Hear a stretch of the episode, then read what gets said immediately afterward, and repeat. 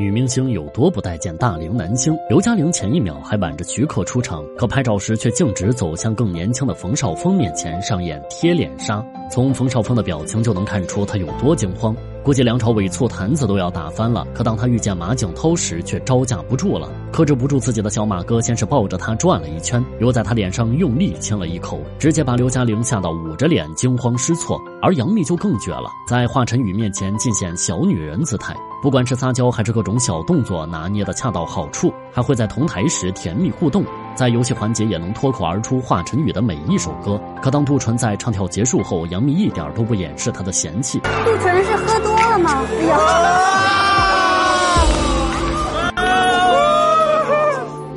当杜淳回到后台时，他不客气吐槽这段表演太油腻。当年蒋欣在拍摄《天龙八部》时，得知要和林志颖亲吻。可他并没有想象中的高兴，反而嫌弃自己的银屏初吻给了一个老男人。最后两人互吃大蒜拍吻戏，而电影《柠檬》原定的女主角是韩国女演员李多海，以三亿韩元的片酬答应出演，折合人民币一百九十万元，并且在签约时也已经收下了一半片酬。可没过多久，李多海却拒绝出席宣传活动，还以某吴姓男主角太老了为由辞演。而秦岚在和男演员排练小品时被揩油，气得他起身后顺势甩了对方一耳光。可在和王鹤棣走戏时十分放得开。四十三岁了，魅力不减当年，俘获了魏大勋当自己的小奶狗。海清和段奕宏走红毯，两人可以保持距离，甚至表情严肃到没有半点互动。可当他在小鲜肉面前，不仅向欧豪大呼“你是我的神”，还会在红毯中手牵手一同亮相，成为。全场焦点之后的采访中，更是一个劲儿的夸奖黄景瑜，而李湘与王岳伦同台都没有过的名场面，却在王一博面前解锁了。不光在节目中大跳热舞，李湘还把嘴凑向王一博的脸。还好王一博一个转头成功躲开，舒淇和葛优手牵手走红毯，两人之间相隔的距离都能再站一个人了。拍照环节，葛优还吻了舒淇的手背，而舒淇则是一脸嫌弃。可当他和鹿晗同框时，舒淇主动把头往小鹿肩膀上靠。章子怡和成龙大哥录制访谈节目，只见成龙边说边捧起章子怡的脸亲了上去。从章子怡的表情就能看出她有多无奈。看来女星对大龄男星总是本能的抗拒，可对小鲜肉的态度就不一样了。当许晴和张翰录制综艺，张翰在说话时，许晴就用他那一双深情的眼睛，仿佛要把张翰看穿；而当他和彭于晏同台颁奖，许晴依旧是直勾勾地盯着对方。杨洋在出席某珠宝品牌的发售晚宴时，被许多名媛贵妇包围，像小迷妹一样排着队和他合影。果不其然，当晚杨洋成为销量冠军。看来在内娱长得帅是真的吃香。女明星走光有多尴尬？有人机智化解，有人为博眼球大耍心机。李诗画弹钢琴，手脚并用，把脚放在钢琴上，露出一双纤长玉腿，吸引眼球，然后正对观众大显魅力，全然不在乎裙下的打底裤暴露无遗。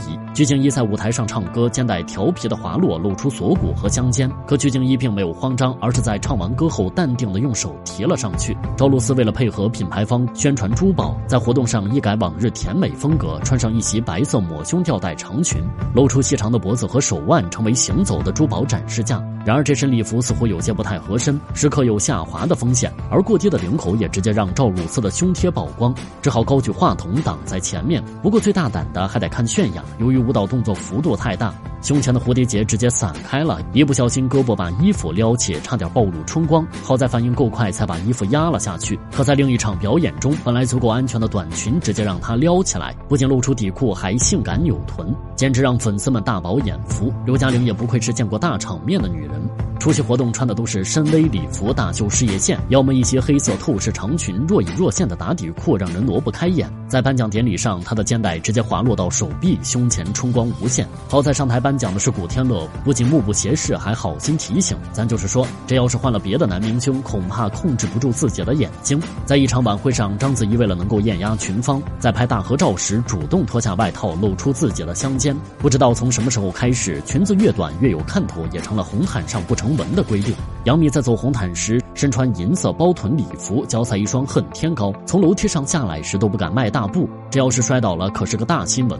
唐嫣身穿黄色超短连衣裙走红毯，裙摆恰到好处的遮挡一双大长腿，让人看了直呼羡慕。不愧是内娱公认的腿精。早年间，陈思诚和佟丽娅大秀恩爱，本来想用公主抱宣示主权，可没想到让佟丽娅裙下的白色底裤露了出来。而迪丽热巴就非常谨慎了，只要是穿低胸礼服出场，走到哪儿都会第一时间捂住胸口，即便是穿高开叉蓝色礼服，也会在迈腿时下意识的用手挡住关键位置。其实，在红毯上，有人是意外走光，有的人却主动制造意外。为了能够登上头条，也是够拼的。大家能看出谁的走光是暗藏心机的吗？李一桐万年不火，竟是因为白鹿。两人同框后，两张脸简直分不清，怪不得观众在看《狂飙》时把李一桐认成了白鹿。为了能够区分两位小花，有人总结出一个方法，那就是笑起来好看的是李一桐，笑起来好笑的是白鹿。然而撞脸不可怕，谁不红谁尴尬。当白鹿从一个小网红被于正一手捧红，手握《周生如故》《烈火军校》以及《招摇》等热剧时，李一桐手握大把资源却强捧不火，甚至有人说内娱不需要两张一样的脸。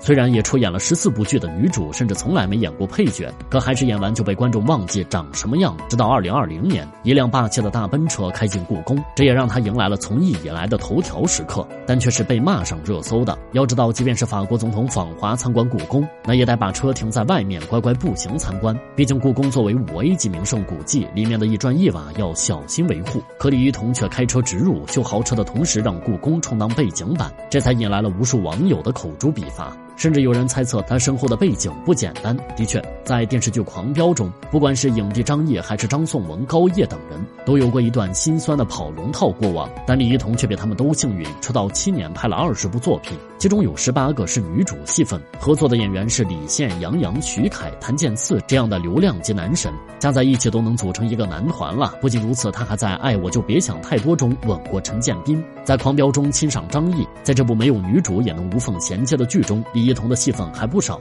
这就更加坐实了他是资源咖。可实际上，当日的那辆大奔并不是李一桐的，而是与大奔的女主人在一起合照，也是因为被共同好友张兰心邀请参加宴会才认识。但不管李一桐怎么解释，资源咖的标签算是撕不下来了。但事实上，李一桐的父母都是普通工人，没有背景，也没有大佬，虽然容易被忘记，但却能一次次在影视作品中让人眼前一亮。李一桐在《狂飙》中被绑架时的破碎感与无助，让人跟着紧张。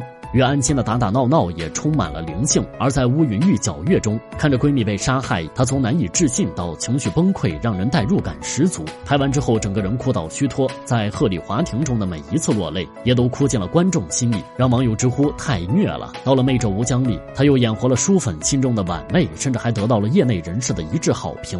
所以李一桐有资源不是错，因为在流量小花中，她的演技的确可圈可点，并且不需要天价片酬。实力也配得上身上的资源。